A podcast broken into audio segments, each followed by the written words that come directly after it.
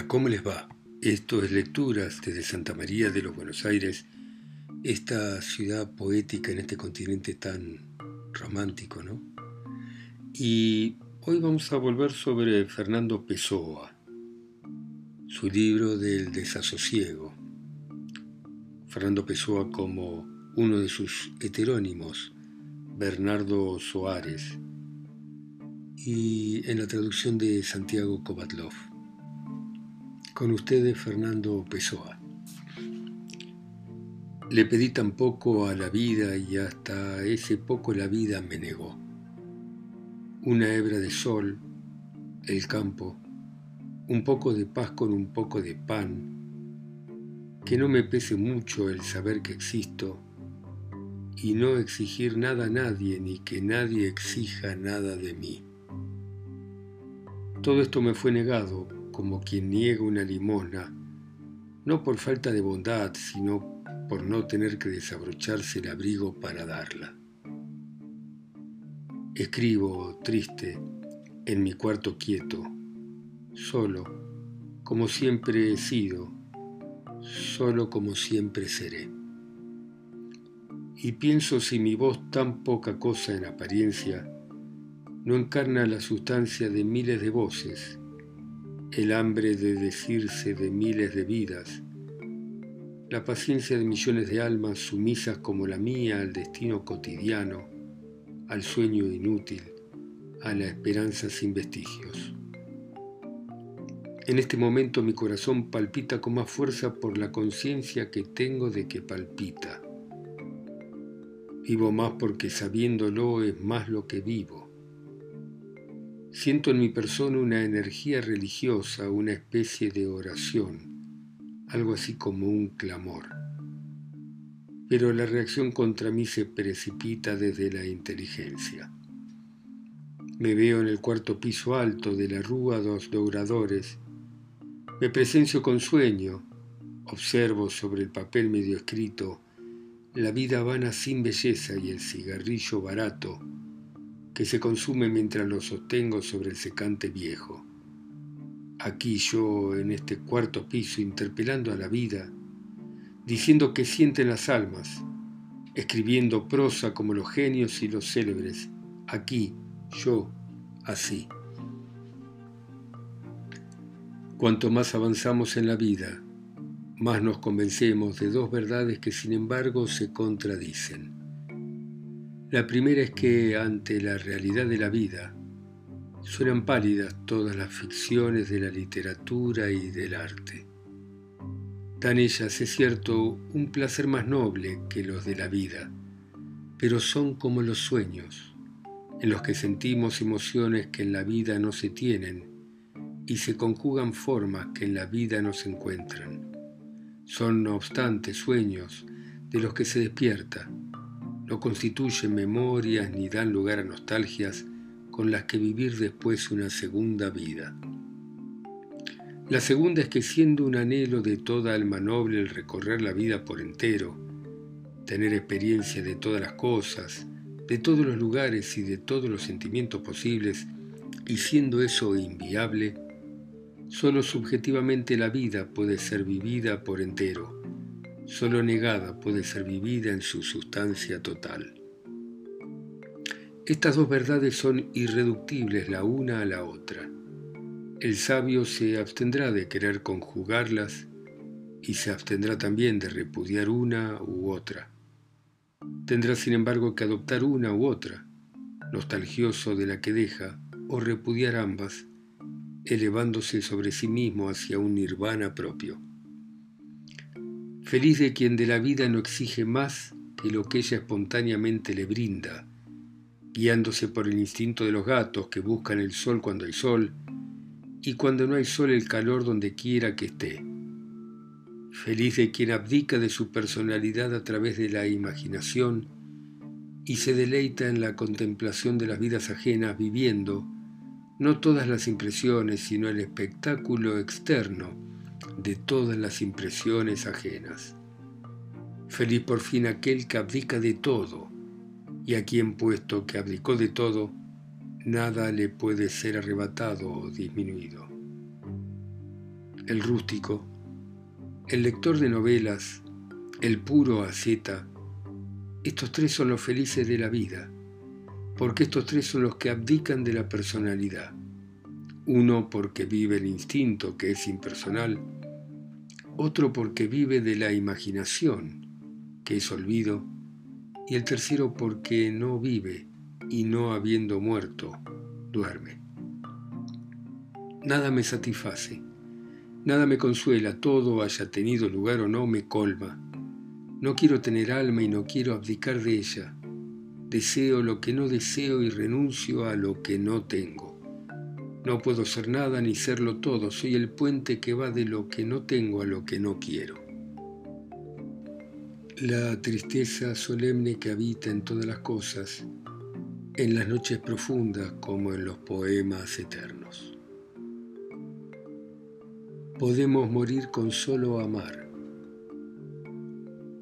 Solo una vez fui verdaderamente amado. Simpatías desperté siempre y en todos. Ni al más casual le ha sido fácil ser grosero o ser brusco o incluso ser frío conmigo. Algunas simpatías yo mismo sentí y hubiera podido, con mi auxilio por lo menos me parece, haberlas convertido en amor y afecto. Nunca tuve paciencia o concentración de espíritu como para desear, por lo menos, consagrarme a ese esfuerzo. Cuando empezaba a observar esto en mí me pareció, a tal punto nos desconocemos, que había en este fenómeno de mi alma una razón de timidez. Pero después descubrí que no la había, había un hastío de las emociones, diferente del hastío de la vida, una impaciencia que me asaltaba con solo pensar en vincularme a cualquier sentimiento continuo, principalmente si había que atarse a un esfuerzo sostenido. ¿Para qué? Pensaba en mí el que no piensa. Tengo suficiente sutileza, el tacto psicológico necesario para conocer el cómo, el cómo del cómo. Sin embargo, siempre se me escapó. Mi falta de voluntad empezó siendo una falta de voluntad para tener voluntad. Así me ocurrió en las emociones como en la inteligencia y en la propia voluntad y en todo cuanto es la vida. Pero desde aquella vez en que una malicia de la suerte me hizo creer que amaba y verificar que de veras ser amado, me sentí primero atontado y confuso, como si me sacara la grande en una moneda inconvertible. Me sentí después, ya que nadie es humano sin serlo, levemente envanecido. Esta emoción, sin embargo, que parecía la más natural, se fumó rápidamente. Dejó lugar un sentimiento difícil de definir, pero en el que sobresalían de manera incómoda las sensaciones de hastío, de humillación y de fatiga. De hastío como si el destino me hubiese impuesto una tarea en veladas desconocidas. De hastío como si un nuevo deber, el de una horrorosa reciprocidad, me fuese dado con la ironía de un privilegio que yo me tendría que aguantar agradeciéndolo para colmo al destino. De hastío, como si no bastándome la monotonía inconsistente de la vida, debiera ahora sumarle la monotonía obligatoria de un sentimiento definido. Y de humillación, sí, de humillación. Tardé en darme cuenta a qué se debía un sentimiento aparentemente tan poco justificado por su causa. El amor a ser amado debería habérseme hecho evidente. Debería haberme envanecido de que alguien se fijara atentamente en mi existencia como ser amable pero aparte del breve momento de real envanecimiento en que todavía no sé si el pasmo jugó un papel más importante que la propia vanidad, la humillación fue la sensación que recibí de mí. Sentí que me era dado una especie de premio destinado a otro, premio, sí, de valía para quien realmente lo merece. Pero fatiga, sobre todo fatiga, la fatiga que sobrepasa el hastío, Comprendí entonces una frase de Chateaubriand que siempre me había engañado por falta de experiencia de mí mismo. Dice Chateaubriand encarnándose en René que el hecho de que lo amaran lo cansaba.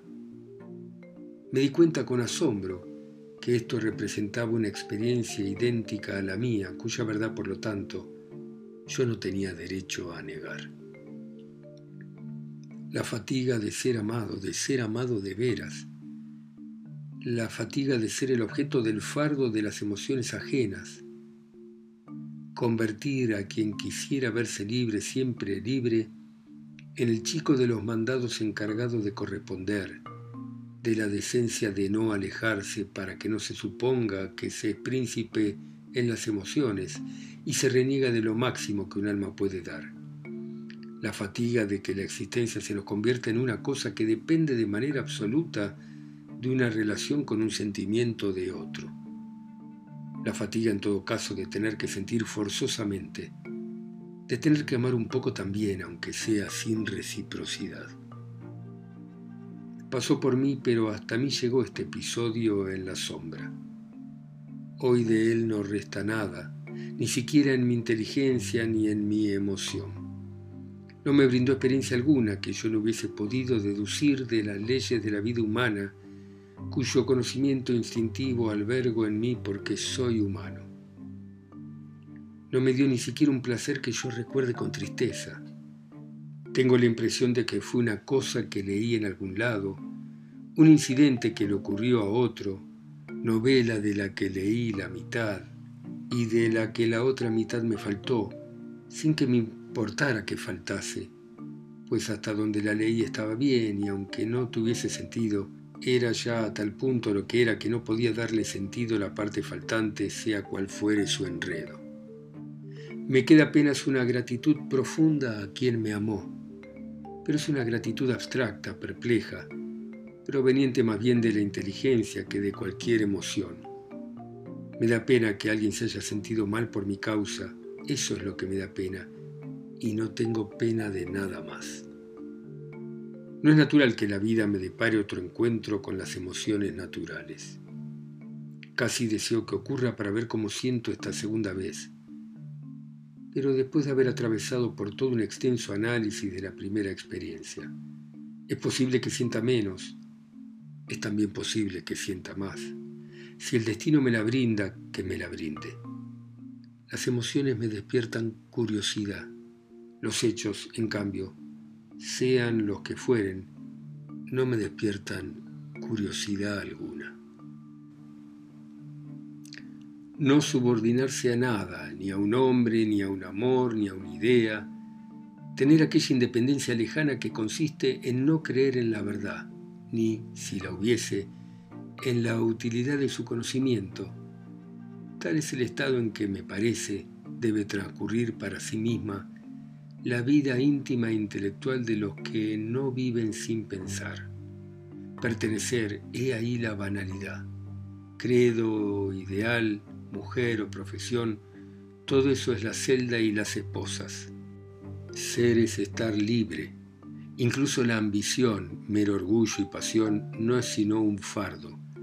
No nos enorgulleceríamos si comprendiésemos que es una rienda de la cual nos tiran. No, ni vínculos con nosotros mismos. Liberados de nosotros como de los demás, contemplativos sin éxtasis, pensadores sin conclusión, viviremos, liberados de Dios, el pequeño intervalo que la distracción de los verdugos concede a nuestro éxtasis en una pausa. Mañana nos aguarda la guillotina. Y si no nos aguardara mañana, nos aguardaría pasado mañana. Paseemos al sol el reposo antes del fin, voluntariamente ignorantes de los propósitos y de las metas. El sol dorará nuestra frente sin arrugas y la brisa tendrá frescura para quien deje de esperar. Arrojo la lapicera sobre el pupitre que me sirve de escritorio y ella rueda regresando sin que yo la recoja por el declive sobre el que trabajo. Sentí todo de repente y mi alegría se manifiesta en este gesto de rabia que no siento. Bueno, muy bien, intenso Pessoa, ¿eh? intenso. Gracias por escucharme ustedes en sus ciudades, continentes e islas. A mí que estoy acá solo y lejos, en Santa María de los Buenos Aires. Chao, mañana seguimos.